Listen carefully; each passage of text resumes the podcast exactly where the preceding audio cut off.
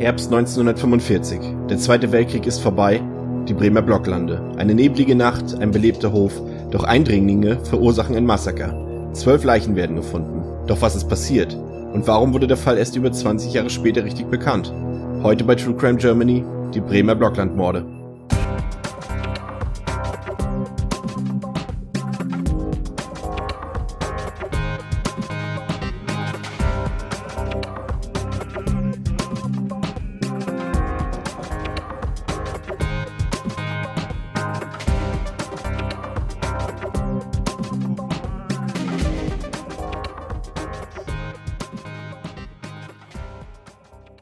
Hallo und herzlich willkommen zur 21. Episode von True Crime Germany. Wir haben uns wieder versammelt, um euch, ich hätte beinahe gesagt, um euch über die aktuellsten Verbrechen aufzuklären, aber das passt heute so gar nicht, wie ihr schon an der Einleitung erkennen konntet. Bei mir, bei mir Christian, sind natürlich wieder Stefan.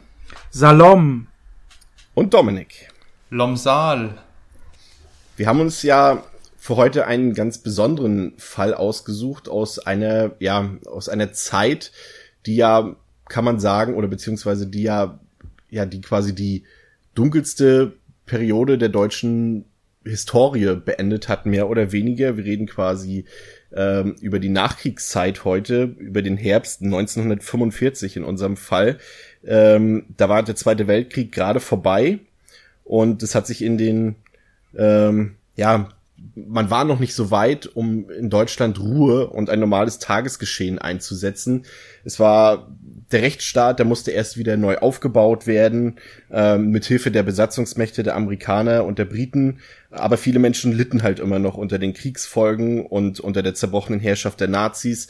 Alle Leute mussten sich neu orientieren. Viele Leute konnten natürlich auch ähm, ja, die mussten damit leben, dass auch ihre Ideologie, die ja nun mal auch weite Teile der deutschen Bevölkerung ergriffen hat, äh, hier jetzt einfach nicht mehr gefruchtet hat. Es gab viel Arbeitslosigkeit, es gab Obdachlosigkeit, die Menschen litten immer noch unter der Vertreibung und unter der Verschleppung. Das waren halt große Themen zu der damaligen Zeit. Ähm, und das war auch nicht anders in der Örtlichkeit unseres heutigen Falls, äh, der sich ja in Bremen und Bremens Umland abgespielt hat.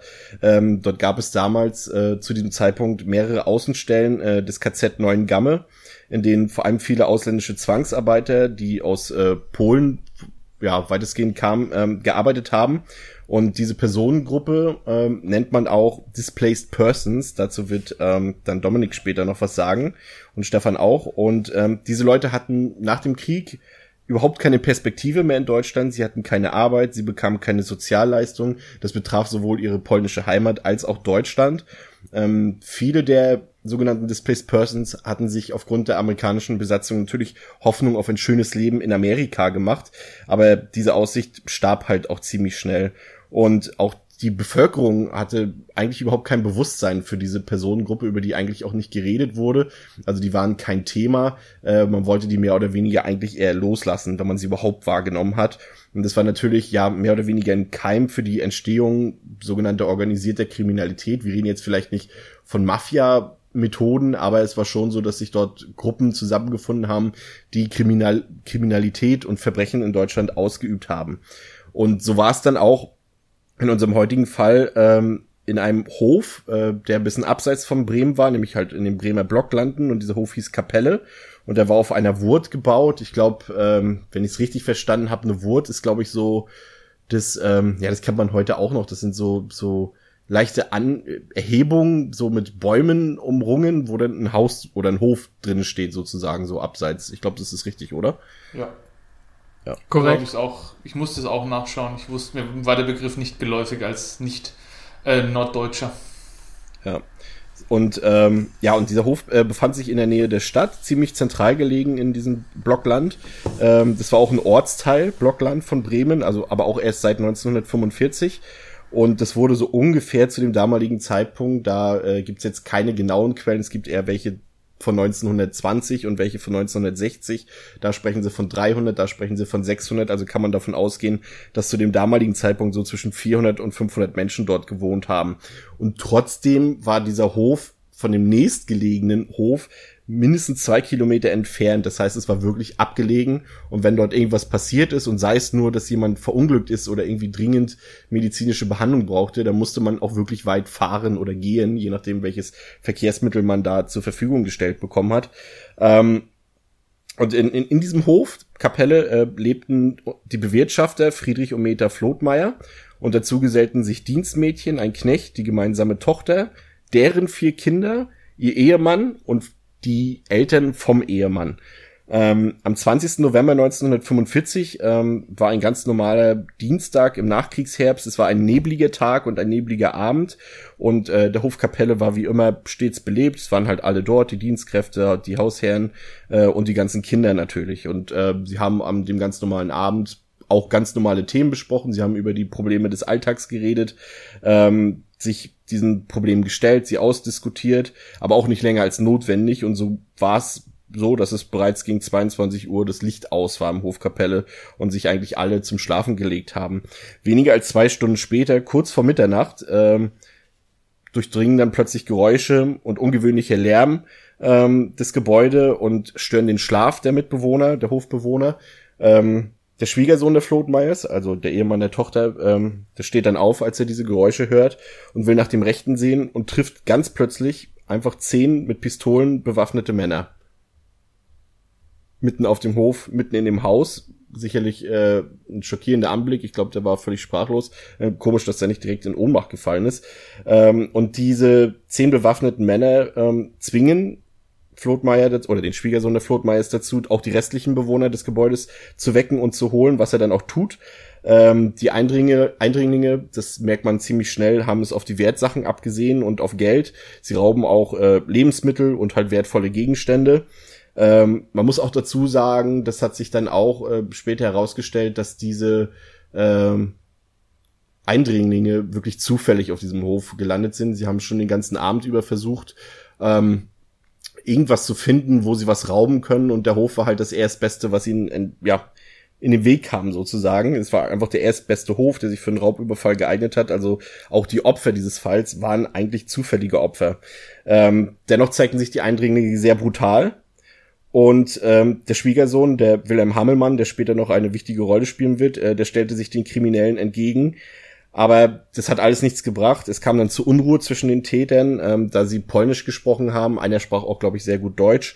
Ähm, das war, ja, ich glaube, jüdischer Mitbürger war das, glaube ich.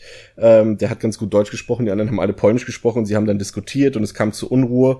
Und in der Folge wurden die Hausbewohner dann in den flachen Keller gesperrt und gedrängt. So ein, muss man sich so vorstellen, so ein Keller, wo man wirklich auch den Kopf einziehen muss, wo man nicht gerade drin stehen kann. Und was dann folgte, ja, ist an Grausamkeit eigentlich kaum zu überbieten. Ähm, die Täter haben das Feuer eröffnet und haben gezielt Kopfschüsse abgegeben und äh, diese Szene, die sich dort abspielte, glich wirklich einer Hinrichtung. Es wurde auf alle geschossen ähm, und sie lagen dort alle am Boden. Es waren nahezu alle tot, bis auf eben dieser Wilhelm Hamelmann, der war nicht tot. Ähm, die Täter hatten es dann eilig, den Hof zu verlassen und der Anführer der Gruppe hat dennoch mehrmals nochmal nachgesehen, ob es auch wirklich keine Überlebenden gab äh, und die hätte es aus seiner Sicht auch definitiv einfach gar nicht geben können. Doch wie durch ein Wunder hat eben dieser Wilhelm Hamelmann diese grausame Gewalttat überlebt, doch alle anderen zwölf Bewohner des Hofs waren tot, auch die Kinder der Familie. Hamelmann hatte Glück, dass er nur an den Gliedmaßen und der Lunge getroffen wurde und ähm, er, ja, er verdankt es quasi seiner eigenen schnellen Reaktion, äh, indem er sich einfach totgestellt hat und damit sein eigenes Überleben gesichert hat. Ähm, er hat dann versucht, sich irgendwie ja aufzurappeln und ist dann auf einem Kinderfahrrad ähm, zum nächstgelegenen Nachbarhof gefahren. Ähm, da hat er auch Glück gehabt, denn alle anderen Fahrräder wurden von den Tätern gestohlen. Es blieb nur dieses Kinderrad, dieses Damenrad übrig. Und schließlich wurde Hammelmann dann ins Diakonissenkrankenhaus Bremen-Gröpeling gebracht. Ähm, das Verbrechen sorgte sofort nach Bekanntwerden für starke Verunsicherung in der Bevölkerung und hat mehr oder weniger die Wehrlosigkeit zur damaligen Zeit gegenüber Verbrechen auf extreme Art und Weise offenbart. Auch die Politiker forderten schnell Einsatz der amerikanischen Besatzung zur Unterstützung der örtlichen Polizisten. Es wurde, war von Bürgerwehren die Rede, also quasi etwas, was auch teilweise heutzutage ja in gewissen populistischen Kreisen wieder aktuell ist. Ähm, und die meisten Ideen, die die Bürger hatten, als auch die Politiker, die waren eigentlich nicht weniger rassistisch als all jenige Dinge, die Monate und Jahre zuvor an polnischen Staatsbürgern verübt wurden, unter anderem an polnischen Staatsbürgern. Viele Klischees wurden bedient, viele Vorurteile wurden bedient. Da wurde vom faulen Polen geredet, von den geborenen Verbrechern aus Polen, äh, von den Polacken natürlich auch. Und äh, ja, vielleicht jetzt erstmal was zu dieser Bevölkerungsgruppe, dieser Displaced Persons, Dominik, du hast da was ausgearbeitet für uns.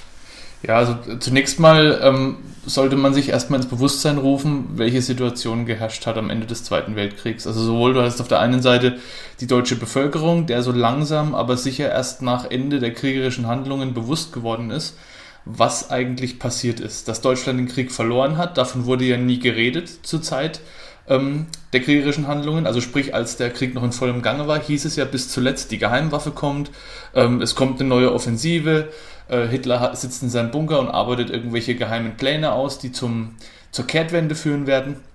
Und das wurde ja im, bis ganz zum Schluss in der Bevölkerung wirklich auch verbreitet und niemand durfte was anderes sagen. Und viele haben sich es natürlich auch eingeredet, weil sich keiner wirklich ins Bewusstsein bringen wollte, was es heißt, wenn Deutschland den Krieg verliert und gegen die Besatzungsmächte verliert. Und zum anderen waren die Leute natürlich auch indoktriniert durch jahrelange Propaganda seitens der NSDAP und waren natürlich auch nicht konditioniert, etwas anderes zu glauben als an die Fortbestehung oder an den Fortbestand des deutschen Volkes und der deutschen Herrenrasse. Und deswegen war das natürlich eine ganz besondere Situation. Und dann hattest du auf der anderen Seite, also auf der einen Seite diese verängstigte, unsichere Bevölkerung, die natürlich immer noch voller Vorurteile und voller Fremdenhass steckt. Und auf der anderen Seite hattest du diese sogenannten Displaced Persons, also sprich oft, sehr, sehr oft gegen ihren Willen zur Zwangsarbeit gezwungene Menschen, die komplett entwurzelt waren, die ihrer Heimat komplett beraubt waren, die weder äh, Verwandtschaft noch hatten, noch irgendwelche Bande in die, in die äh, heimischen Gefilde oder sonst irgendwas, sondern die wurden wirklich hierher gebracht und standen für sich alleine nach dieser Zeit. Und es hat sich so gut wie niemand um diese Personen gekümmert. Ganz kurz vielleicht zum Begriff der, die, der Displaced Persons, also DPs oder Displaced Persons. Diesen Begriff gibt es wirklich und der bezeichnet alle im Zuge des Zweiten Weltkriegs aus ihrer Heimat vertriebenen oder verschleppten oder auch geflohenen Menschen. Da gehören zum einen natürlich diese eben angesprochenen Zwangsarbeiter aus Polen, aus dem Baltikum, aus der Sowjetunion teilweise auch. Zum anderen natürlich aber auch Kriegsgefangene oder die ganz gemeinen, in Anführungsstrichen, KZ-Häftlinge, Sinti und Roma, ähm, Leute, die anderen, anderer Ansicht waren, die sich gegen das äh, nationalsozialistische Regime aufgelehnt haben und natürlich auch die Juden. Also auch Juden, die nach ihrer Befreiung aus dem Konzentrationslager entwurzelt waren, wurden damals als Displaced Persons bezeichnet. Ähm, die meisten dieser Displaced Persons, von denen es äh, Ende 1945 an die sieben Millionen in Deutschland gab, also es waren nicht wenige, um die es da ging, ähm, die meisten wurden durch die Alliierten repatriiert. Also der Begriff der Repatriierung heißt im Endeffekt, diese Personengruppen wurden wiederum in Lagern konzentriert, um das Ganze so ein bisschen zusammenzufassen, und wurden dann systematisch in ihre jeweilige Heimat zurückgeführt. Das ging auch in den meisten Fällen ganz gut. Also fast sechs dieser sieben Millionen wurden erfolgreich repatriiert bis zum September 1946. Also es hat nicht mal lange gedauert, bis die meisten dieser versprengten Menschen wieder in ihrer Heimat waren. Natürlich vor allem die, die äh, aus den westlichen Bereichen kamen. Es waren auch viele dabei aus äh, Amerika oder sowas. Da haben sich natürlich die Alliierten besonders ins Zeug gelegt, um diese Menschen schnellstmöglich wieder nach Hause zu bringen. In welcher Situation sich die Menschen dann daheim befunden haben, mag äh, im Zweifel stehen. In den westlichen Ländern wurde ihnen wahrscheinlich eher freundlich begegnet, in den östlichen Ländern war es wohl eher das Gegenteil, was dann auch natürlich dazu geführt hat, dass gerade die Menschen aus dem Baltikum oder aus Polen große Schwierigkeiten hatten, wieder in ihre Heimat zurückzukommen. Also die waren bei diesen sechs Millionen zum großen Teil nicht mit dabei. Ähm, das hatte mehrere Gründe. Zum einen wollte die sowjetische Besatzungsmacht natürlich zunächst mal die sowjetischen Gefangenen wieder nach Hause bringen. Das hat natürlich gedauert. Also man hat sich zuerst um die eigenen, um die eigenen Leute gekümmert, wenn man so will, und hat erst danach erlaubt, dass Leute aus Polen oder aus dem Baltikum die äh, sowjetische Besatzungszone durchqueren. Und vorher hat man das nicht erlaubt. Und diese Personen wurden oftmals an ihrer Heimreise gehindert, bevor die sowjetischen Gefangenen und die sowjetischen Zwangsarbeiter wieder zu Hause waren.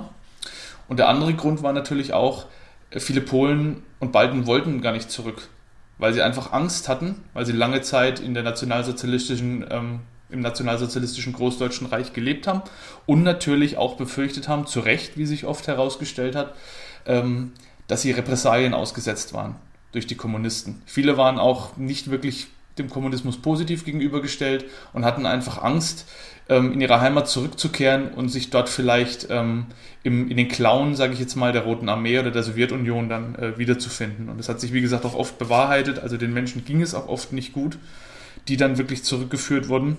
Und deswegen ist so ein, ja, so ein, gerade bei den polnischen und baltischen äh, Zwangsarbeitern so eine gewisse Unzufriedenheit und natürlich auch eine gewisse, ähm, ein gewisser Nährboden für Kriminalität entstanden. Weil du hast, du hast zum einen nicht in die Heimat zurückgekonnt, weil du dort äh, befürchten musstest, durch die Kommunisten drangsaliert zu werden. Zum anderen wolltest du aber eigentlich auch nicht in Deutschland bleiben, weil, wie Chris schon angedeutet hat, die deutsche Bevölkerung halt oftmals noch mit zahlreichen Vorurteilen behaftet war, gerade was die Zwangsarbeiter angeht. Da gab es kein Bewusstsein dafür, dass man eigentlich die, die Schuld trägt für die Situation dieser Leute, sondern man hat dann halt gesagt, okay, die sind alle kriminell die sind zum größten Teil Verbrecher. Man meinte ja damals oft schon an der Physiognomie erkennen zu können, ob jemand kriminell ist oder nicht. Und hat mal halt gesagt, okay, die sehen verschlagen aus, die haben irgendwie krumme Nasen oder irgendwas. Das ist der typische Verbrechertyp. So einfach so der Duktus des Dritten Reiches steckte noch tief bei den meisten. Ich meine, du kannst ja die, die kannst ja auch nicht Menschen einfach von heute auf morgen, die ändern ja nicht ihre Einstellung, Nein. die ändern ja nicht ihre Ideologie. Es ist ja eigentlich sogar fast natürlich, dass es so geblieben ist, so drastisch es ja auch heute klingen mag. Aber das ändert sich ja nicht auf einmal und, und dementsprechend waren die, sag ich mal, die, die Ausländer oder die, die Juden, wer auch immer verfolgt wurde im Nationalsozialismus, die waren ja nicht ein halbes Jahr später in der Bevölkerung willkommener als vorher, ne? Es ist völlig richtig und vor allem musst du ja auch sehen, auch wenn es niemand aus der damaligen Zeit gerne zugibt, die meisten, Leuten war, die meisten Leute waren glühende Nationalsozialisten. Der Großteil der deutschen Bevölkerung stand hinter der nationalsozialistischen Idee und es ist auch erwiesen, Anders lässt sich nicht erklären, wie gut die, ähm, die Reichsparteitage besucht waren, wie gut die Vorbeimärsche besucht waren, wie gut äh, generell die Reden von Hitler auch besucht waren. Also es, man, man, man weiß ja heute, dass einfach viele Menschen hinter dieser Idee standen. Und ähm, wie du sagst, Chris, dieses Gedankengut bekommt man nicht von heute auf morgen weg. Und natürlich war den Leuten ja irgendwo vielleicht im Unterbewusstsein, aber es war ihnen klar, dass auch Rachgedanken bei den äh, polnischen Zwangsarbeitern, bei den ähm, KZ-Häftlingen, natürlich auch bei den Juden in erster Linie, dass es da Rachegedanken geben würde und Rachegelüste. Und so waren auch, ähm, aber auch den Bewohnern vom Hof Kapelle mit Sicherheit ein Stück weit klar, dass da Überfälle kommen könnten, dass es da verbrecherische Handlungen gegen diese Menschen geben kann, dass es vielleicht gab, sogar gab, zu Gewalt kommen kann. Gab es tatsächlich auch ähm, angeblich, ähm, habe ich jetzt noch gelesen in einem, einem noch nicht so alten ähm, Artikel darüber, dass es halt zu diesem Zeitpunkt auch schon diverse Überfälle gab in der Nähe, auch auf anderen Höfen und auch, auch ja. ähm, alles, was so ein bisschen im Umfeld der Stadt war, gab es tatsächlich schon mehrere solcher Vorfälle. Genau, also es gab genau. im Block, ganz dezidiert im Blockland schon vorher Raubzüge, die einfach verübt wurden. Klar, ich meine, die gab es in ganz Deutschland und wir werden dann später ja noch äh, über das Thema diskutieren, aber ich frage mich halt auch, wie sehr kann man Leuten, Leuten Raub vorwerfen, die äh, rauben, um zu überleben oder die Essen klauen, damit sie einfach den nächsten Tag noch erleben und die vorher auch schon Schlimmes erlebt haben. Das ist natürlich wieder auch so eine Sache, die es zu diskutieren gilt, kontrovers auf jeden Fall. Aber ähm, wie schon gesagt, diese ähm, Repatrisierung hatte meistens zur Folge, dass man diese oftmals erst aus einem Lager befreiten Menschen wieder in ein Lager überführt hat, nämlich in ein DP-Lager, also Displaced Persons Lager, von dem auch dieses Lager in Tirpitz, also ähm, in Bremen, ähm, Bremen-Gröpedingen hieß der äh, Stadtteil, was auch dieses Lager war dann. Ne? In der Nähe vom Hof Kapelle gab es eben so ein Lager, wo zum größten Teil polnische und baltische Zwangsarbeiter eben zusammengefasst wurden. Oftmals ging es den Leuten dort auch nicht wirklich besser als in den eigentlichen Lagern. Natürlich, sie hatten vielleicht etwas mehr zu essen, die Behandlung war etwas besser, aber oftmals wurden die Menschen immer noch behandelt wie Dreck. Das muss das man ist tatsächlich, so wenn man das so ein bisschen, also es ist natürlich vielleicht etwas weit hergeholt, der Gedanke, aber man kann es schon so ein bisschen auch mit dem heutigen Zustand in so Flüchtlingsheimen vergleichen. Das ja. ist ja auch so, dass die Leute äh, da zusammengekerchert sind unter sich und dass sie auch ähm, wenn sie jetzt nicht schon gerade irgendwie einen höheren Aufenthaltsstatus bekommen haben, auch nicht die Möglichkeit haben zu arbeiten oder sich irgendwie für sich selbst zu sorgen. Klar, der Unterschied zu damals ist, damals haben die Leute keine Sozialleistung bekommen, heute bekommen sie hier Sozialleistung. Aber so ein bisschen, so ganz entfernt ist, denke ich mal, schon die Situation irgendwie vergleichbar. Die sind dann auch immer äh, oft die Flüchtlingsheime, zumindest war es früher zum Beispiel so in den, sagen wir mal, Ende der 90er und 2000er, da waren die auch immer äh, irgendwo auf dem Dorf, auf dem Land, weit weg von der Stadt, damit da ja irgendwie nichts damit zu tun, keiner hat.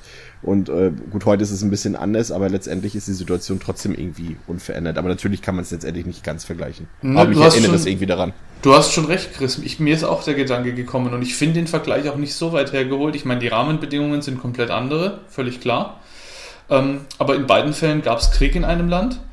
In beiden Fällen mussten Menschen flüchten und du hast vor allem damals wie heute dieses massive Misstrauen von großen Teilen der Bevölkerung, damals wahrscheinlich noch mehr als heute, aber leider ist es ja heute auch immer noch auf dem Vormarsch, dieses, die sind alle kriminell, siehe AfD, die sind alle kriminell, das, der, Islam ist generell eine kriminelle Religion.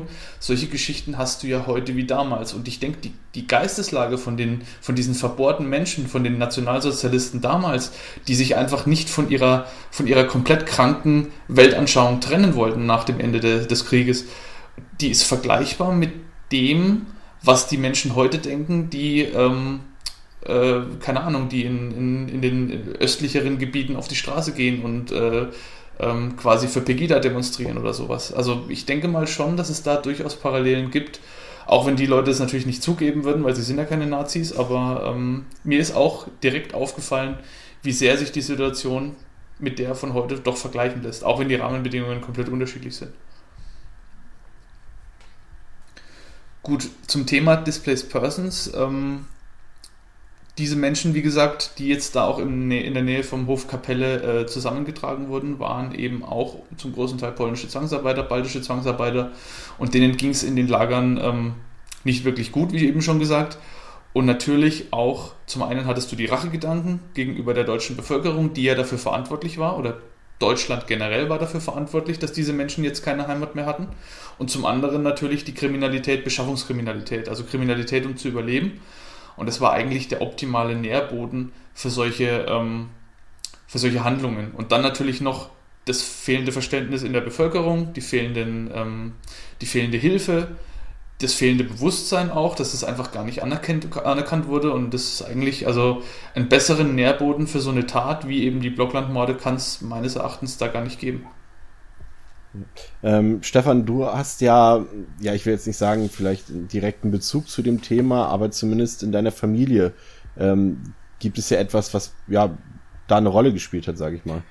Genau, also gerade diese Thematik mit dem sich heimatlos fühlen etc kann ich eigentlich durch meinen Familienzweig ganz gut nachvollziehen, weil eigentlich alle männlichen Vorfahren von mir ähm, aus Ostpreußen stammen. Also mein Urgroßvater, mein, meine beiden Opas, die alle nicht miteinander verwandt sind, ähm, kommen alle eigentlich aus einer Gegend, so ein Dreieck um Königsberg, also das ehemalige Ostpreußen, waren alle so 13, 14 Kilometer voneinander entfernt.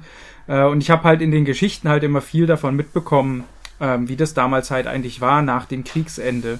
Ähm, also mein Urgroßvater hat da, also der kommt ursprünglich aus dem Rheinland und hat dort quasi so eine Junkerposition mit übernommen und hat so ein Gut verwaltet ähm, und musste dann, als der Krieg verloren war und als in Anführungszeichen der Russe kam, wie man das halt damals so gesagt hat, ähm, diesen Hof halt aufgeben und sich dann auch auf den Weg machen. Und er ist zum Beispiel dann in Kriegsgefangenschaft geraten. Mein, mein anderer Großvater ist mit der Familie, ähm, wollte über das Stettiner Haff mit der, mit der Gustloff fahren, zum Glück muss man sagen, haben die sich verspätet und konnten eben nicht mit dem Schiff fahren, weil, wie sich ja dann später in der Geschichte gezeigt hat, ähm, ist das Ding untergegangen und alle Menschen darunter oder die da drauf waren, sind gestorben. Also äh, das war halt einfach eine harte Zeit. Ähm, und mein Großvater, als der in, in oder mein Urgroßvater, als der in Kriegsgefangenschaft war, ähm, hat er quasi auch in so einem Arbeiterlager als Koch gearbeitet. Und das, was mir so erzählt wurde, ich habe ihn selber halt nie kennengelernt, weil er vor meiner Geburt gestorben ist. Ähm, aber er hat halt immer davon berichtet, dass die, ähm, also die, die Russen äh, ihre eigenen Männer eigentlich gar nicht so gut behandelt haben und dass die selber kaum zu essen hatten, weil natürlich dieser ganze Krieg, äh, der jetzt zwar zu Ende war, aber ähm, nat natürlich trotzdem super viel Instra Infrastruktur vernichtet hat, äh, einfach so sein Tribut gezollt hat und ähm, dadurch waren die Soldaten halt auch ausgemergelt und er war eben Koch und hat dann aus Mitleid einfach auch diesen russischen Soldaten immer mal Brot zur Seite gelegt, ähm, wofür die halt unglaublich dankbar waren. Und dann kam es halt in einer Nacht mal dazu, dass ähm, ihm ein Soldat gesagt hat, also mit so ganz gebrochenem Deutsch, weil er konnte, glaube ich, gar kein Russisch, ähm, dass halt ein Transport um so und so viel Uhr äh, Richtung Deutschland geht, dass er sich da hinten im, also war so ein, so ein Aufsitzwagen anscheinend, mhm. äh, verstecken sollte und einfach nichts sagen sollte. Äh, und so ist ihm quasi die Flucht gelungen. Ähm, wie eben dann auch mein, meinen anderen Großvätern, die dann alle mehr oder weniger in Mecklenburg-Vorpommern gelandet waren, wo sie eigentlich auch Heimatlose waren. Also wo man quasi nicht mehr nach Ostpreußen gehörte und wo man die Leute halt auch nicht da haben wollte, weil die sind ja, ja, sie kommen ja eigentlich von woanders äh, und hatten da eben auch ganz massive Probleme, sich zu integrieren. Also ähm, mein Urgroßvater hat da meine Uroma kennengelernt und hat dann auch ein Gehöft gehabt und ähm, auch die Zeit danach, ähm, es war ja eine andere Besatzungszone als diese äh, Gegend in Bremen, sondern es war eben die sowjetische Besatzungszone. Und meine Uroma hat mir dann tatsächlich erzählt, dass in dieser Zeit äh, mussten sie sich einfach regelmäßig äh, im, im Maisfeld verstecken. Also man hat es irgendwie mitbekommen, dass da Leute aufmarschiert sind, äh, hat sich auf den Boden gelegt, den ganzen Tag da gelegen, um nicht vergewaltigt zu werden. Und sie hatten dann oh. irgendwann das Glück, dass irgendein höherrangiger Offizier ähm, von der ähm, russischen Armee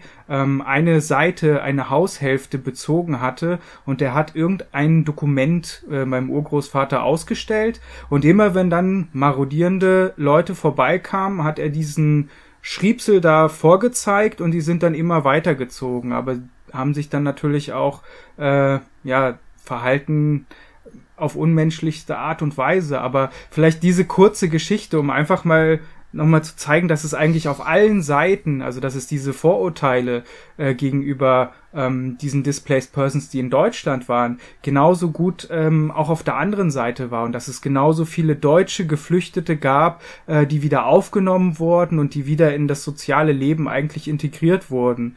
Ähm, und dass es eigentlich ja eigentlich ganz wichtig ist, dass man diese ganzen Vorurteile, ähm, die eben darauf beruhen, dass man irgendwelchen Herkunftsländern gegenüber skeptisch ist oder Vorbehalte hat, wobei es letztlich ja völlig irrelevant ist, weil es ist reiner Zufall, in welchem Land oder auf welchem Stück Boden man eigentlich geboren worden ist. Also das vielleicht mal so als, als kleine Anekdote in dem Bereich. Deswegen kann ich halt vieles von diesen Zuständen, die ja damals geherrscht haben, dieses, sagen wir in Anführungszeichen Outlaw-mäßige nach dem Krieg, wo einfach erstmal alles so ein bisschen im Schwebezustand war und wo man sich erstmal äh, alles wieder aufrichten musste und wo natürlich auch die Kriminalität ähm, auf allen Seiten irgendwo ähm, verrückt gespielt hat, dass das einfach überall der Fall war. Ja, das ist, ist ja auch so, das ist das, was, was wir eben schon angesprochen hatten, ähm, was du halt dann nicht einfach von heute auf morgen umstellen kannst. Das ist halt das, was vor einem halben Jahr hier noch ähm, geherrscht hat und wo uns keiner was anhaben konnte und, und wo hier alle, äh, ja, da strikt an einem Strang gezogen haben, im Sinne, leider im Sinne des Nationalsozialismus. Und das ist jetzt für die Leute aus deren Sicht auf einmal alles verdammt und schlecht. Und jetzt sind die Amerikaner hier und sagen uns all das, was wir jetzt die letzten Jahre hier gemacht haben, ähm, das geht so nicht und die Leute müssen dann ihr Leben umstellen und deswegen, wie du schon sagst, äh, das Tohuwabohu war halt auf vielen Seiten ne, in der Bevölkerung. Ja. Und auch gerade, oh, Entschuldigung. Ja, nur ganz kurz, ich denke auch die Doktrin, mit der die, äh, das sowjetische Volk gefüttert wurde, ist der ähm, Propaganda im Dritten Reich eigentlich nicht wirklich unähnlich. Also da wurde ja auch sehr stark auf Patriotismus gesetzt, irgendwie ähm, Fahnenflüchtige wurden sofort erschossen es war ja teilweise sogar noch extremer als ähm, in Deutschland. Und ich denke auch, dieser, dieser Angst vom, vor dem Fremden, die war, hat, war ja begründet in der, ähm, in der jahrelangen Feindschaft der beiden Völker auch. Also auf der deutschen Seite, der Russe war ein Verbrecher, äh, es waren alles Volksschädlinge, diese Leute ähm, wollen das deutsche Volk ausmerzen, ausrotten in der damaligen, im damaligen Duktus gesprochen. Und es war ja ähm, wurde ja den Leuten von, von Beginn an bis zum Ende dieses Krieges wurde das den Leuten ja eingeimpft, dass diese Menschen, sofern sie die Chance bekommen, jedes und alles Deutsche äh, vernichten möchten. Und genauso war es ja auf der sowjetischen Seite und ich denke, so kleine Gesten der Menschlichkeit, wie von deinem, ähm, von deinem Großvater oder auch von anderen, man hört ja und liest ja da öfters mal drüber, wenn man sich mit dem Thema beschäftigt, dass es sowas immer mal wieder gab und diese kleinen Gesten der Menschlichkeit, die waren sehr, sehr viel wert, glaube ich, damals. Und die haben ja nicht oft oder nicht selten dazu geführt, ähm, dass einzelne Personen überleben konnten. Sei es jetzt mhm. im KZ oder außerhalb, aber so Kleinigkeiten, wenn man im, im, im größten, im größten Elend und im, in der größten Hölle, in der man sich befindet, immer noch einen Funken Menschlichkeit bewahrt und sich immer noch so viel Stärke abbringen kann, ähm, das wenige, was man hat, mit anderen zu teilen oder äh, Leuten vielleicht kleine, kleine Gefälligkeiten zu erweisen, dann hat es nicht selten über Leben und Tod entschieden. Und ähm, ich denke, die Stärke muss man erstmal haben, in so einem Elend noch ähm, an andere zu denken und nicht nur an sich. Hm. Das stimmt.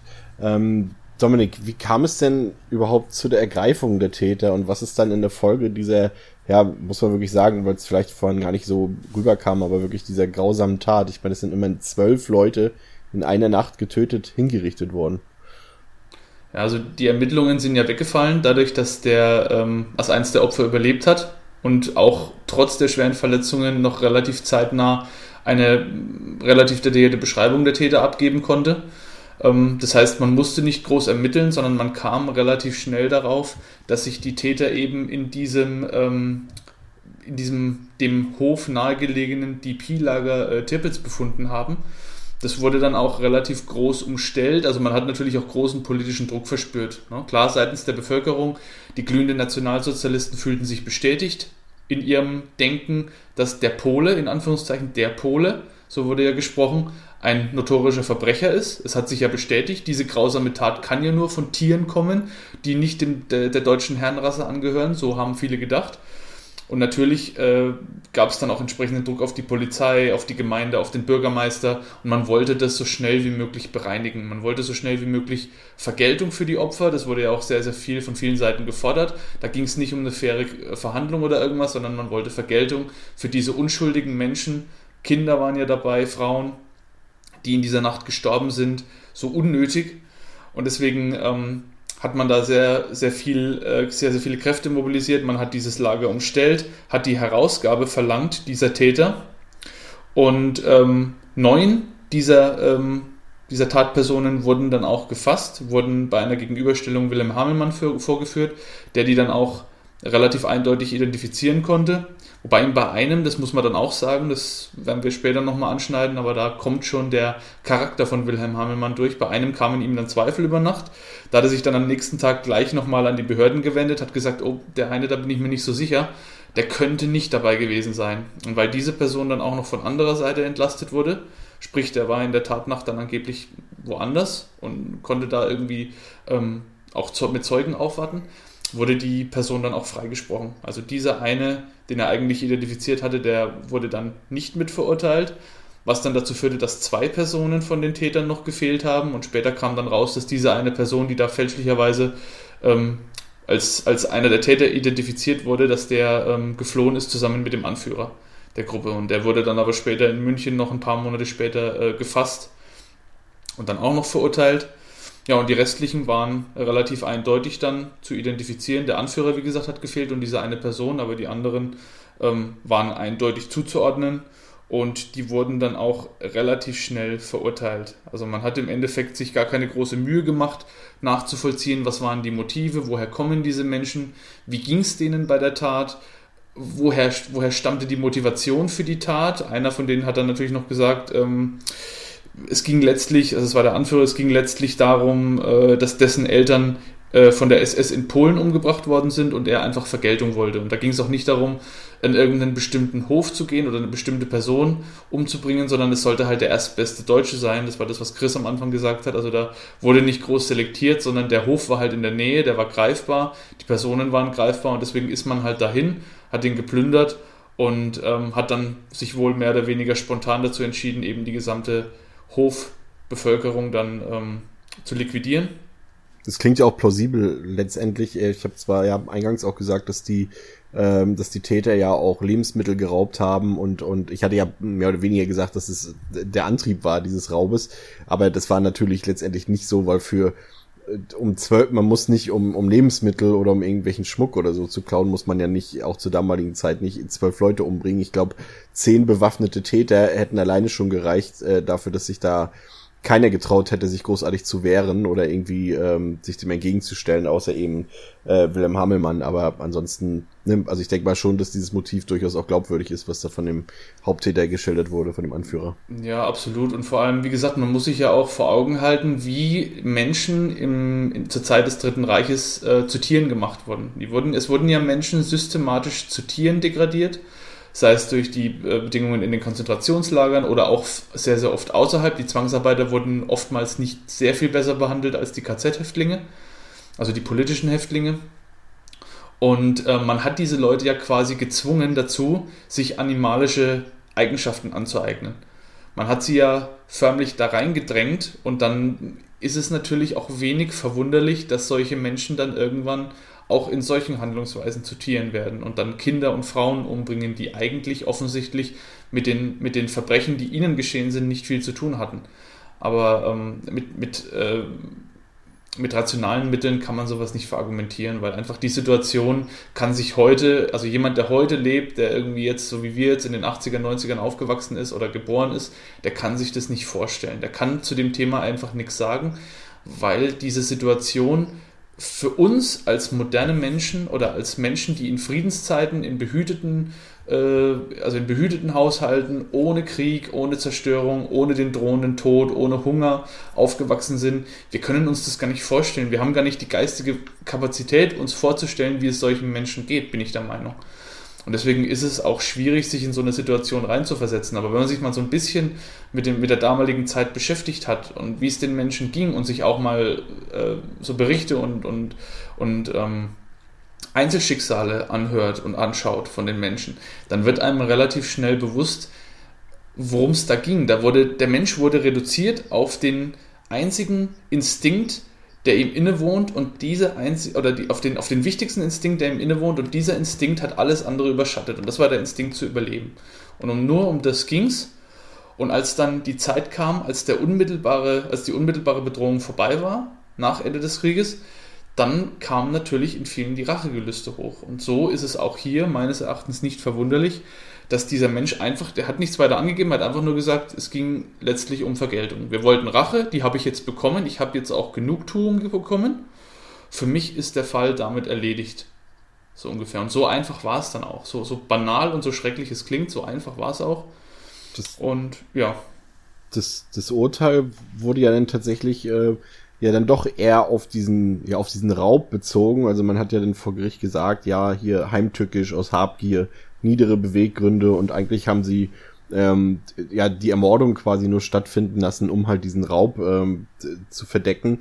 Und ähm, ich glaube, wenn ich mich jetzt nicht ganz irre, ich glaube, der Haupttät, also vier der Leute, du hattest es ja schon, schon eingangs angedeutet, und der Anführer wurden zum Tode verurteilt. Ein Täter mhm. bekam eine 40-jährige Gefängnisstrafe und die anderen eine lebenslange Zuchthausstrafe. Ähm, ich hatte doch gelesen, das stand ja auch in dem, in dem im Lexikon drin, äh, drei von den Tätern wurden dann äh, 1963 von den Amerikanern amnestisiert, ähm, amnestiert, Entschuldigung, und die anderen Leute wurden, also vier, die dort die Todesstrafe bekommen haben, wurden am 13. Juli 46 erschossen. Ähm, und die anderen drei Täter waren bis 1967 in Hamburg-Fuhlsbüttel inhaftiert wurden dann aber aufgrund des einzigen Überlebenden, nämlich Wilhelm Hamelmann, begnadigt. Stefan, warum? Genau, also vielleicht erstmal grundsätzlich zu dieser Person Wilhelm Hamelmann, der war damals zu diesem Zeitpunkt äh, 43 Jahre alt, also schon ein gestandener Mann eigentlich im Leben, ähm, war eigentlich ein gelernter Apotheker und hat, zumindestens ist das das, was ich ähm, gefunden und gelesen habe, auch schon im Vorfeld vor dieser Tat immer wieder Zwangsarbeiter illegalerweise äh, in den letzten Kriegsmonaten unterstützt. Also er hat eigentlich schon von Anfang an ähm, das durchblicken lassen, dass er mit dieser Situation sehr wohl äh, vertraut ist, dass ihm das bewusst ist, wie auch da die Verhältnisse sind und dass er eigentlich äh, so, ein, so ein Ethos äh, an, an den Tag gelegt hat, dass man eben auch diesen armen Menschen helfen muss. Und das ist, glaube ich, auch das, was bei ihm so generell äh, sehr prägend ist, ist nämlich sein starker Glaube, also sein Gottesglaube, ähm, der ihn vielleicht auch zu diesen für den Außenstehenden eher ungewöhnlichen und barmherzigen Handlungen dann bewogen hat. Ähm, Denn in dieser Nacht, in der er ja überlebt hat als einziger, wo seine, seine Schwiegerfamilie, seine Eltern, seine Frau, seine Kinder, seine Verwandten alle ermordet wurden und er selber ja auch sehr stark verwundet wurden, ähm, beschreibt er das selber, dass er das wie so ein, wie so ein Aufwacherlebnis ähm, oder so eine Probe ähm, gesehen hat, nämlich das, also da gibt es auch ein Zitat, er, er sagte eben, hier geschah eines der größten Wunder, äh, das ich in meinem Leben erfahren durfte. Der Herr schenkte mir unmittelbare Liebe, seine Liebe, zu diesen armen Menschen oder zu diesen armen vom Satan verführten Menschen. Also er ähm, macht eigentlich gar nicht diese Menschen und ihre niederen Instinkte dafür verantwortlich, sondern er versucht das vielleicht auch für sich auf einer religiösen Ebene ähm, zu verarbeiten, dass er eben sagt, okay, diese Menschen haben eigentlich nicht äh, unter klarem Geist gehandelt, sondern eher ähm, ja wie vom Teufel besessen. Und deswegen ähm, ist es auch so, dass bei der Beerdigung, wo wir ja auch vorhin schon so ein bisschen gehört haben, wie die ganze Gesellschaft darauf reagiert hat. Auf der Beerdigung hat der Bürgermeister auch gesagt, dass er eben mit Hilfe der amerikanischen Behörden eine Ausrottung von diesem Bandentum gefordert hatte. Also genau das, was er eigentlich gefürchtet hat, dass quasi ein ganzes Volk ähm, für die Taten von einzelnen Menschen ähm, vorverurteilt und verurteilt wird. Ähm, und deswegen hat er auch ähm, darum gebeten, dass von ihm ähm, ein Brief vorgelesen wird äh, bei der Beerdigung, wo er zum Beispiel schrieb, dass in unserem Haus war es stets ein Haus der Liebe, wo die Niedrigen geachtet wurden und den Ärmsten Hilfe zuteil ward. Das soll auch weiterhin in meinem Leben Leitstern sein. Also er hat schon damals, obwohl er noch schwer verwundet im Krankenhaus war, eigentlich schon die Ern oder den Ernst der Lage erkannt und gesehen, dass er hier irgendwie äh, deeskalierend in diese ganze, in diesen ganzen Prozess und auch in den Hass, der jetzt natürlich äh, in der Bevölkerung entstanden ist, weil es war ja vorher schon so, dass es da Spannungen zwischen diesen Bevölkerungsgruppen äh, gab, dass er das gesehen hat und dass er die Notwendigkeit gesehen hat, ähm, da letztlich auch einzugreifen. Er wurde selber natürlich auch angefeindet von den Leuten, weil die das natürlich überhaupt nicht verstanden haben, wie jemand, äh, dessen komplette Familie ausgerottet wurde, äh, wie der ähm, ja sich jetzt eigentlich dahinter stellen kann und diese ganzen Taten relativieren kann, weil normalerweise ist es ja so, dass man eher dann ähm, auch Mitgefühl hat, dass jemand, der seiner Familie beraubt wurde, genau diese Rachegelüste hat, die ja selbst auch der Täter äh, äh, formuliert hat. Ähm, es war dann so, dass 1945 war ja dieser äh, Mord, 1949 hat Hamelmann dann auch den kompletten Hof verkauft. Ähm, und ich glaube, in den 90ern wurde er dann auch komplett abgerissen. Es war dann so, dass Hamelmann auch Kontakt zu den Tätern, die dann in dieser Lebens lebenslänglichen Haft oder im Zuchthaus waren in Hamburg-Fuhlsbüttel aufgenommen hat. Es waren, glaube ich, noch drei, die da waren und da hatte er es erstmal schwer, mit denen überhaupt in Kontakt zu kommen. Also es wird eigentlich beschrieben, dass zwei von denen, die waren bereit, auch mit ihm Kontakt aufzunehmen, aber immer skeptisch waren äh, und eigentlich wissen wollten, was, was will der eigentlich von uns? Warum macht er das? Weil sie es auch irgendwie gar nicht nachvollziehen konnten, wie sich jemand, dessen Familie äh, da auf äh, dem Spiel stand und auch letztlich dann gestorben ist, äh, wie der sich dann schützend äh, vor die an oder ja vor die Täter stellen kann. Was jedoch auch der Fall ist, ist, dass der Hamelmann sich vorher auch natürlich hat versichert lassen oder sich Gewissheit darüber geholt hat, dass diese drei Personen, mit denen er da Kontakt aufgenommen hatte, dass die eben nicht äh, daran beteiligt waren ähm, oder direkt jemanden von seiner Familie ermordet zu haben. Ähm, und er hat dann aber auch mit seiner Art und Weise, die wird ja wohl auch sehr als äh, einfühlsame und menschliche Art und Weise beschrieben, äh, sie dann auch von seinen Absichten eigentlich überzeugen konnte. Ähm, und in der Zeit, in den 50er Jahren, 1957, hat man schon versucht, so einen Gnadengesuch äh, in Polen beziehungsweise auch in der so Sowjetunion zu erwirken, was allerdings dann fehlgeschlagen ist, weil beide Länder eigentlich nicht bereit waren, diese ähm, drei Personen da aufzunehmen. Der dritte, zu dem ähm, hat er einfach keinen Kontakt bekommen, der hat es geblockt. Es wird aber auch teilweise beschrieben, dass ähm, diese Person äh, auch dann psychisch erkrankt war und es dann einfach gar nicht mehr möglich war, äh, mit dem zu kommunizieren. Ja, wie, wie vorhin auch schon angesprochen wurde, also wie gesagt 1957 dieser erste Versuch ähm, der Amnestie, äh, eben in den ähm, osteuropäischen ähm, Ländern und Russland und 1963 dann ähm, der Versuch, das Ganze eben zu erwirken äh, mit einem Gnadengesuch, wo er auch wieder diesen Gottesbezug, äh, Bezug, seinen persönlichen Gottesbezug mit rein ähm, genommen hat und äh, was letztlich dann auch dazu geführt hat, dass ähm, zwei Täter dann aus der Haft entlassen wurden. Und das Bekannte ist eigentlich daran, dass er die beiden mit seinem Auto abgeholt hat, ähm, als sie eben freigelassen wurden. Er hat dann zwischenzeitlich in Wildeshausen ein Altenpflegeheim eröffnet, wo er sie erstmal untergebracht hatte. Ähm, aber auch da ähm, war es eben so, die, die beiden durften dann nicht nach Polen ausreisen. Ähm, Hamelmann hat selber dann auch wieder Drohbriefe erhalten, auch so viele Jahre später, dafür, dass er äh, die beiden eben aufgenommen hat und hat sie dann an einen geheimen Ort gebracht. Und dieser Ort ist eigentlich äh, bis heute nicht wirklich bekannt, zumindest habe ich dazu nichts gefunden. Und Hamelmann selber ist dann 1979 äh, verstorben.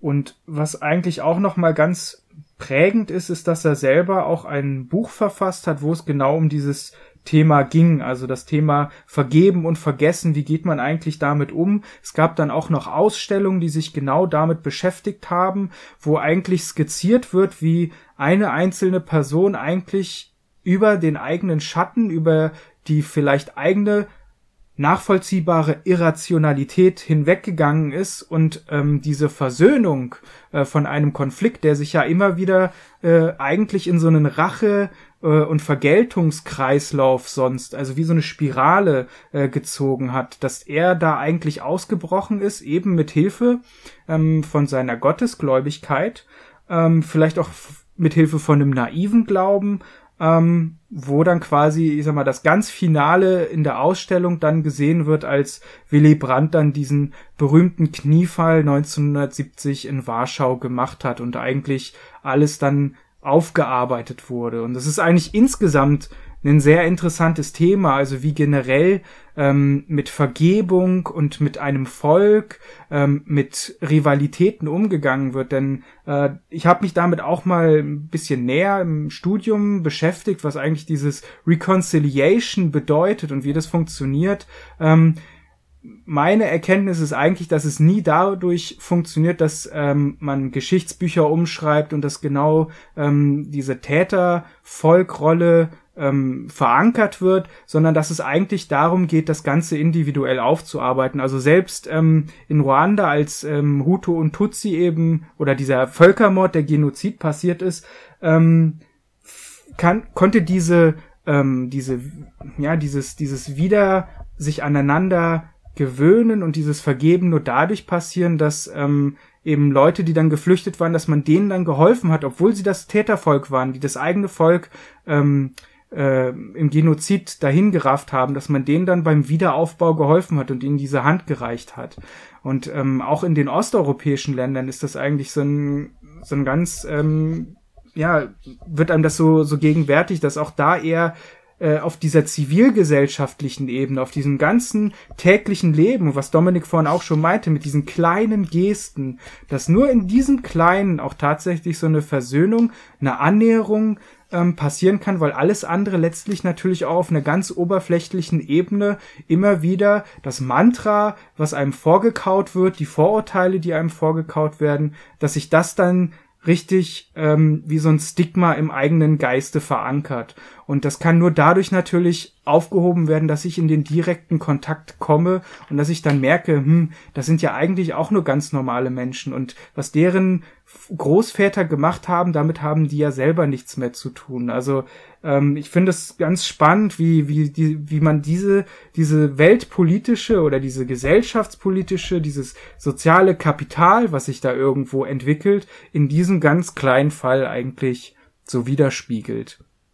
Und auch eigentlich mit diesen brutalen Morden, die da vorher ähm, passiert sind und einfach dieses über den eigenen Schatten springen und es einfach nicht verurteilen, was man aber auch total nachvollziehen könnte. Äh, finde ich einfach auf einer, auf so vielen Ebenen beeindruckend spannend und macht dann eigentlich ehrfürchtig vor diesem Thema und vor dieser Reaktion. Was ich, was ich noch interessant finde, also zwei Sachen finde ich auf jeden Fall noch interessant.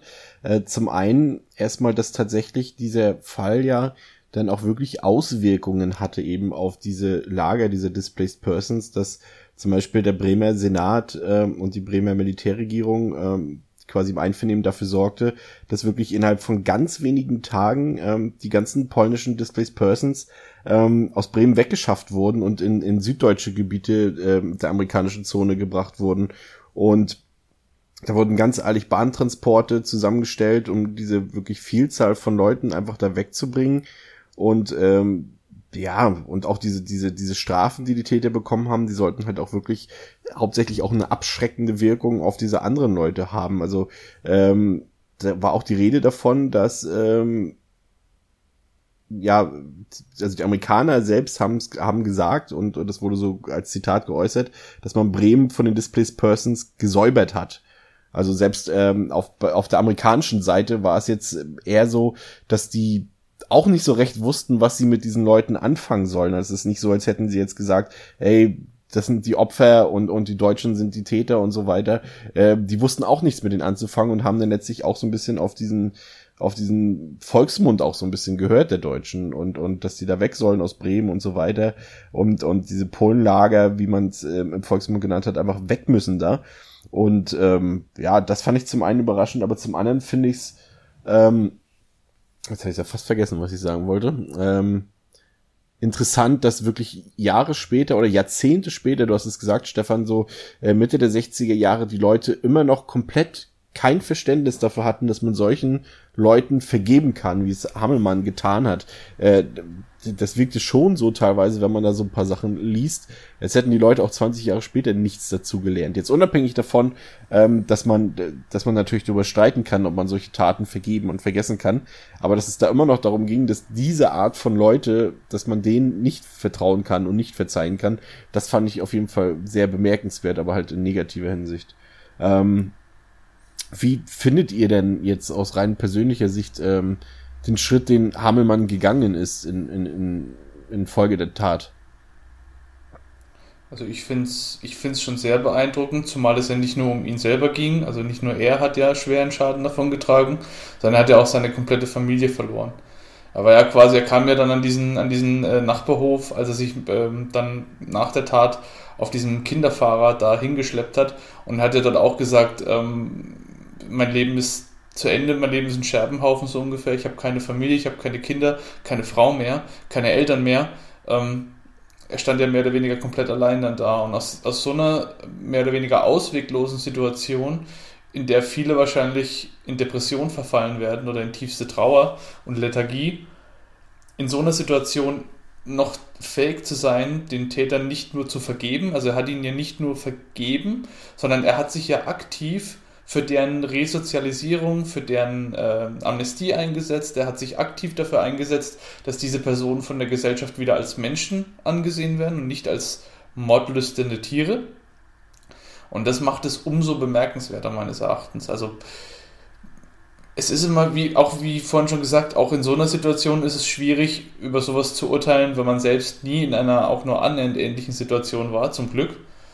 Aber ähm, ich finde es auf jeden Fall erstrebenswert. Also ob, ob diese, diese, ähm, diese Engag dieses Engagement dann wirklich so weit gehen muss, wie es in, in Hamelmanns Fall gegangen ist, ist natürlich immer diskutabel, aber grundsätzlich ist Vergeben natürlich besser als Vergelten. Weil wie ähm, Stefan vorhin so eindrucksvoll geschildert hat, ähm, sowas führt immer zu einer Spirale der Gewalt. Klingt jetzt irgendwie blöd und, und, und kitschig, aber so ist es ja. Gewalt erzeugt immer Gegengewalt. Und wenn ich Gewalt mit Gewalt vergelte, dann ist die Wahrscheinlichkeit groß, dass daraus weiteres Leid und weitere Not entsteht und man kommt nie aus diesem, aus diesem tödlichen Kreislauf frei. Und wenn eine Person die Kraft hat, diesen Kreislauf zu durchbrechen und zu sagen, nein, ich vergelte nicht, sondern ich vergebe diesen Menschen und ich setze mich sogar aktiv dafür ein, dass auch ihr ihnen vergeben könnt, ihr, die eigentlich nicht betroffen seid, Wenn ich ihnen vergeben kann, ich als jemand, der alles verloren hat durch diese Tat, dann müsst ihr auch in der Lage sein, diesen Menschen zu vergeben. Und dann müsst ihr auch in der Lage sein, diese Menschen als das anzusehen, was sie sind, nämlich als Opfer zum einen der Umstände, als Opfer auch des deutschen Volkes und der deutschen Verbrechen im Dritten Reich und natürlich auch als Opfer ähm, einer Gesellschaft, die ihnen auch im Nachhinein keinerlei Verständnis entgegengebracht hat. Im Gegenteil, die sie sogar noch für ihre eigene oder für die, für die äh, Lage, die sie selbst hervorgerufen hat, verantwortlich gemacht hat. Und gesagt hat, ihr seid selbst schuld, dass ihr in der Situation seid, ihr seid Verbrecher, ihr seid Untermenschen. Und ähm, sowas ist umso edelmütiger und äh, Stefan, ich bin da absolut bei dir. Es ist irgendwie auch, verursacht so ein bisschen ein Kloß im Hals, weil man sich unweigerlich fragt, wäre ich denn eigentlich in der Lage, so zu handeln? Das Problem ist ja, oder was heißt nicht das Problem, die Frage ist ja, ähm, du hast ja eben, du hast ja eben gerade immer das Beispiel gebracht, vergeben oder vergelten. Was ist denn mit der Grauzone dazwischen? Ich meine, äh, man hätte es ja auch, hätte ja auch sagen können, okay, die haben jetzt ihr gerechtes Urteil bekommen. Ich habe jetzt keine weiteren Gedanken daran, mich jetzt irgendwie noch zu rächen an denen. Die wurden jetzt äh, äh, rechtsstaatlich verfolgt und und und bestraft und damit hat sich die Sache. Ähm, was ist denn damit, Stefan zum Beispiel? Einfach, es, er hätte es er hat dem ja positiv entgegengewirkt, aber er hätte es ja auch einfach komplett lassen können, aber auch ohne weitere Rache oder Vergeltungsgedanken zu äußern. Mhm. Wäre sicherlich auch eine Lö oder ein Lösungsweg gewesen, aber es hat sich ja eigentlich schon dadurch gezeigt, dass er von Anfang an ähm, eigentlich äh, für, für diese soziale Schicht sich eingesetzt hat, dass es für ihn keine Option darstellt. Äh, und ich denke auch, so eine egale Haltung oder so eine neutrale Haltung, ähm, ich weiß nicht, ob, ob das das ob das gen generell dann so ein Signal gewesen wäre oder dass es generell so eine Wirkung gehabt hätte, ähm, um die Wogen irgendwo zu glätten. Aber ich finde auch insgesamt ähm, sieht man hier auch wieder, wie ganz unterschiedlich so Ergebnisse von Ideologie sein können, weil auf der einen Seite hat man eine faschistische Ideologie, die genau das Gegenteil ist, die genau das ganze Leid erzeugt hat ähm, und ähm, die Vorurteile äh, und bestimmte ja, Dinge, die man annimmt, einfach immer verhärtet und verstärkt. Äh, und auf der anderen Seite einen christlichen Glauben, der ja auch irgendwo eine Ideologie ist, die man wahrscheinlich auch in seiner Kindheit erleben muss, um auch da langfristig äh, als rational denkender Mensch äh, die weiterverfolgen zu können, aber dass man genau in diesem vielleicht eben auch naiven Glauben ähm, genau diese diese Vergebung äh, geben kann. Und dass man genau über seinen Schatten und genau über eigentlich das rationale Handlungsmuster, dass man darüber ausweichen kann, finde ich eigentlich ganz wichtig. Und so viele schlimme Dinge eigentlich im Namen von der Religion oder von generell Religion äh, begangen wurden, ähm, dass man eben das eben auch als sinnstiftendes, äh, zivilisatorisches Moment hat, ähm, denn wie oft hat man das dann auch zum Beispiel im ganz Kleinen, wo man ähm, einen, einen Meinungsdiskurs hat oder eine, äh, sich tierisch im Internet über irgendeinen Vollidioten aufregt, der einfach äh, mit einem diskutiert und nur einem Scheiße an die Birne wirft. Wie oft denkt man denn, dass Stefan, Fußball, Fußball ist erst in einer Viertelstunde. Jetzt nicht bitte. Nein, aber wie oft äh, sagt man dann, okay, weißt du was, äh, äh, ich schalte mal einen Gang runter, du schaltest mal einen Gang runter, ähm, wir, wir treffen uns auf einer ganz äh, sachlichen Ebene. Also ich finde das eigentlich, ähm, so kritisch ich dem Christentum generell gegenüber stehe, finde ich das eigentlich als ähm, ja dieses dieses Vergebende ähm, und vielleicht auch dieses altruistische als Grundgedanken sehr erstrebenswert, dass man das irgendwie in seine Lebenswirklichkeit mit übersetzt. So schwer das wahrscheinlich auch ist, äh, weil letztlich ja jeder auch irgendwo an sich selbst denkt äh, und sein eigenes Wohl irgendwo ähm, im Fokus hat, aber wie wichtig eigentlich auch trotzdem äh, das ist, was, was man eigentlich anderen Menschen auch wieder geben kann. Ist es denn, also ich habe jetzt den Eindruck, nach dem, was ähm, du auch geschildert hast über den Menschen Wilhelm Hammelmann, ist, dass er, glaube ich, ich kann es jetzt leider nicht belegen, es ist jetzt einfach meine Vermutung an dem, was man jetzt charakterlich sich vorstellen kann unter dieser Person, ist, dass er jetzt nicht unbedingt ein überzeugter Nationalsozialist war. Und mhm. ähm, da stellt sich mir dann wiederum die Frage, äh, oder, oder was, was heißt die Frage, ähm, wie der Mensch es tatsächlich schafft zu vergeben. Nehmen wir mal an, diese, diese ganze Familie dort, oder zumindest er, äh, war jetzt kein Nationalsozialist, ähm, wie auch immer sich das gezeigt hat oder nicht gezeigt hat. Und wenn dann jemand die Rache übt, für Taten oder für Ideologien, der du selber nicht angehört hast, die du vielleicht sogar bekämpft hast, auf heimlich, wie auch immer, auf irgendwelche Art und Weisen, ähm, aber an deiner Familie Rache geübt wird. Deshalb, ich, ich weiß nicht so recht, ob das so einfach ist, dann zu vergeben. Also einfach ist es auf jeden Fall sowieso nicht. Es war bestimmt auch für Hamelmann nicht einfach, so leicht sich das jetzt auch alles erzählen lässt, aber, mhm. aber ich mhm. bin da wirklich verwundert drüber. Also ich weiß nicht, ob ich das ob ich das so einfach könnte. Also er wünscht, also wir wissen das alle nicht, ob wir das so einfach könnten. Es ist natürlich erstrebenswert, wie wir ja, wie ihr ja schon gesagt habt. Aber ich weiß nicht so recht, ob ich das könnte. Mhm. Vor allen Dingen auch deshalb, äh, man kann es auch nicht mehr nachvollziehen, weil ja die, die sofort gerichtet wurden, ob er, ob das eben auch für die, die unmittelbar eben seine Familie ausgelöscht haben und nicht vielleicht nur daneben standen oder irgendwie nur andere erwischt haben oder Streifschüsse gemacht haben, ähm, ob er das bei denen dann auch so gemacht hätte. Ähm, ja. Aber ja, ich denke einfach schon, dass. Ähm, aber es war doch so, dass er bei dem Haupttäter ähm, ja dann auch irgendwie davon abgesehen hat, da, wenn ich das jetzt richtig, ich such's mal gerade noch mal raus. Ähm, kleinen ja. Moment. Also ähm, generell. Genau, als, als der Aufenthaltsort des äh, Anführers halt äh, Hamelmann später bekannt wurde, sah er auch äh, laut eigenen Angaben davon ab, Vergeltung zu üben. Also er hat mhm. scheinbar ja auch den an, anderen Leuten verziehen. Okay. Ich ja. denke auch die Tat an sich, das hat, das beschreibt ja auch, oder das zeigt ja auch der Hergang sehr, sehr gut. Die Tat an sich war ja nichts Persönliches. Diese Menschen hatten ja nichts gegen die Familie Flotmeier-Hamelmann per se, sondern es ging einfach darum, ein ähm, beliebiges Objekt für die eigene Vergeltung, eine beliebige Projektionsfläche für das eigene Leid zu finden und das eigene Leid auf diese anderen Menschen zu übertragen. Nichts anderes war es ja. Es, die Menschen wurden nicht gequält vorher, es wurde niemand gefoltert. Klar, der Umgang war rau und brutal, aber es wurde ja keine, es, es gab ja keine sadistischen Handlungen an den Menschen im Voraus. Die Menschen wurden kaltblütig umgebracht, was schlimm genug ist natürlich, aber es war, so wie sich darstellt, eine Tat, so blöd wie es jetzt klingt, aber ähnlich wie die Taten der Nationalsozialisten, sprich etwas, was getan werden musste. Das hatte, das, das Töten im Dritten Reich hatte ja nicht viel mit, mit, mit Mord mehr zu tun, das war ja ein industrialisierter Prozess. Mhm. Ähm, genauso wie man heute jetzt sagt, okay, da ist jetzt ein Klafter Holz, da liegt ein Klafter Holz, der muss weg. Wie können wir den möglichst effizient von A nach B schaffen? Äh, von A nach B schaffen? Und genauso war es da auch und ich glaube, die, ähm, die Herangehensweise von diesen Tätern war ähnlich.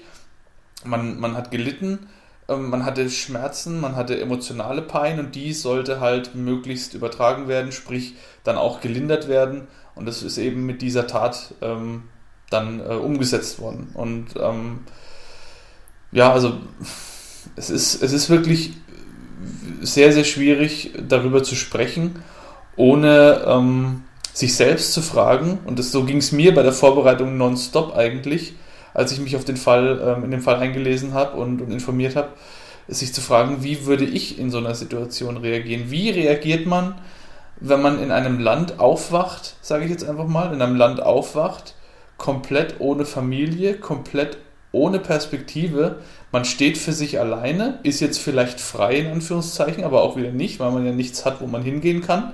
Daheim wartet die Sowjetunion mit Vorurteilen und äh, Ressentiments ähm, da, wo man jetzt ist, ist es nicht viel besser, weil die Bevölkerung einem äh, genauso entgegensteht. Was tut man in so einer Situation? Welche Möglichkeiten sieht man noch für sich und denkt man nicht vielleicht sogar, jetzt ist alles egal, jetzt will ich nur noch einfach Genugtuung für das an mir verübte Leid, die Folgen, die äh, Umstände, was ich damit vielleicht Personen antue, die gar nichts mit meinem eigenen Schicksal zu tun haben, sowas tritt da mit Sicherheit auch in den Hintergrund.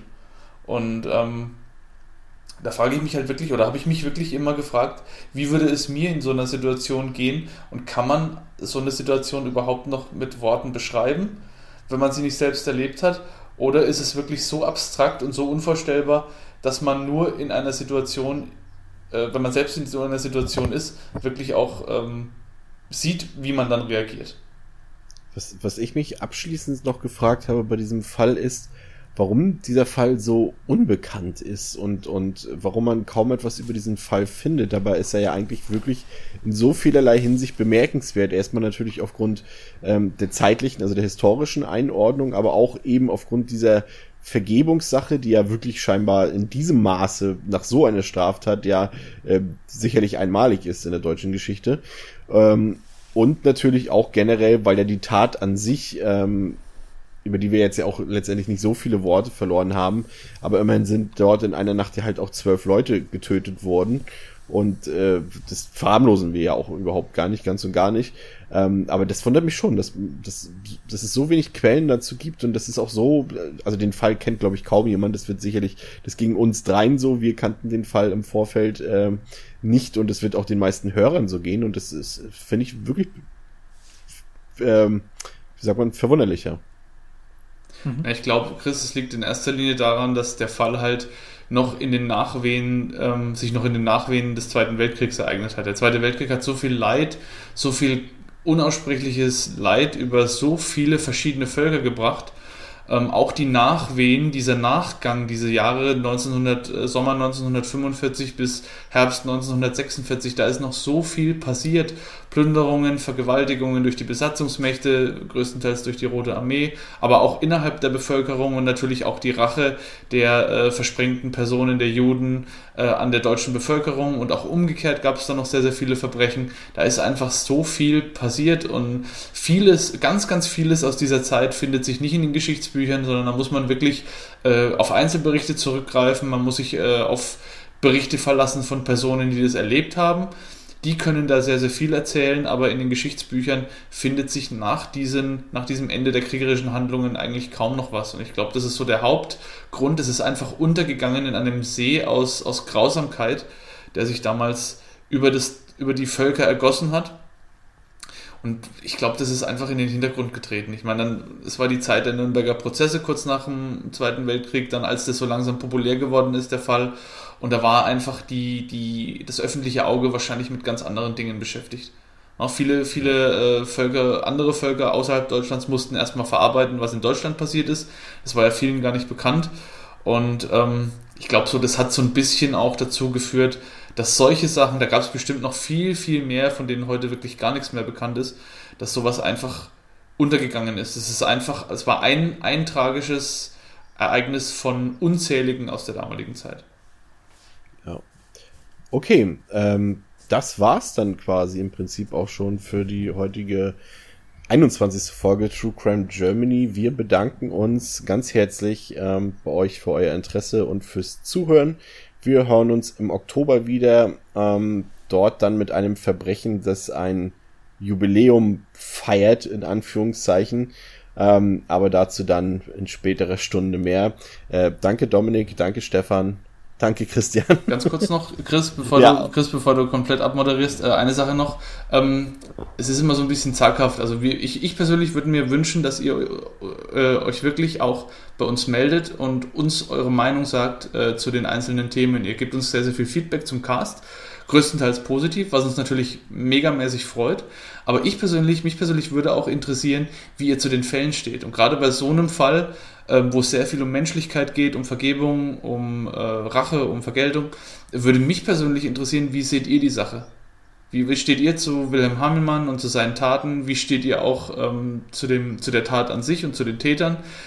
Gebt uns das gerne, gerne weiter. Entweder über Twitter oder, also at truecrime.gr. Oh. Hm. Oder über den Blog oder über Facebook oder schreibt uns selber auf Twitter an, wie ihr möchtet. Aber das würde mich echt mal interessieren. Wie steht ihr dazu? Wie seht ihr die Sache? Einfach um auch unterschiedliche Sichtweisen zu bekommen. Ich meine, wir haben ja auch äh, nicht die Weisheit mit Löffeln gefressen. Also oder, ich schon, aber die anderen beiden nicht. Oder ihr teilt uns eure Meinung ein, oder ihr teilt uns einfach eure Meinung in Form einer Spende auf Patreon äh, mit. Ähm, ja, äh, Dominik, ähm, äh, die Frau in deinem Hause hat auch angefangen, True Crime Germany zu hören, habe ich gehört.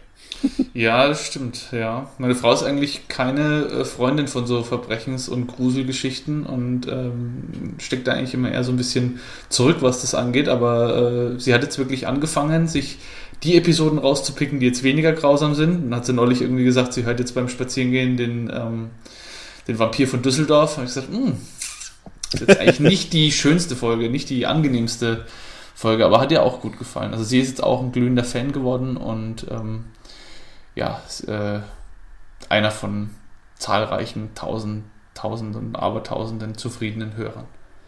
Sehr gut. Okay, das war's für heute. True Crime Germany. Seid beim nächsten Mal wieder dabei im Oktober.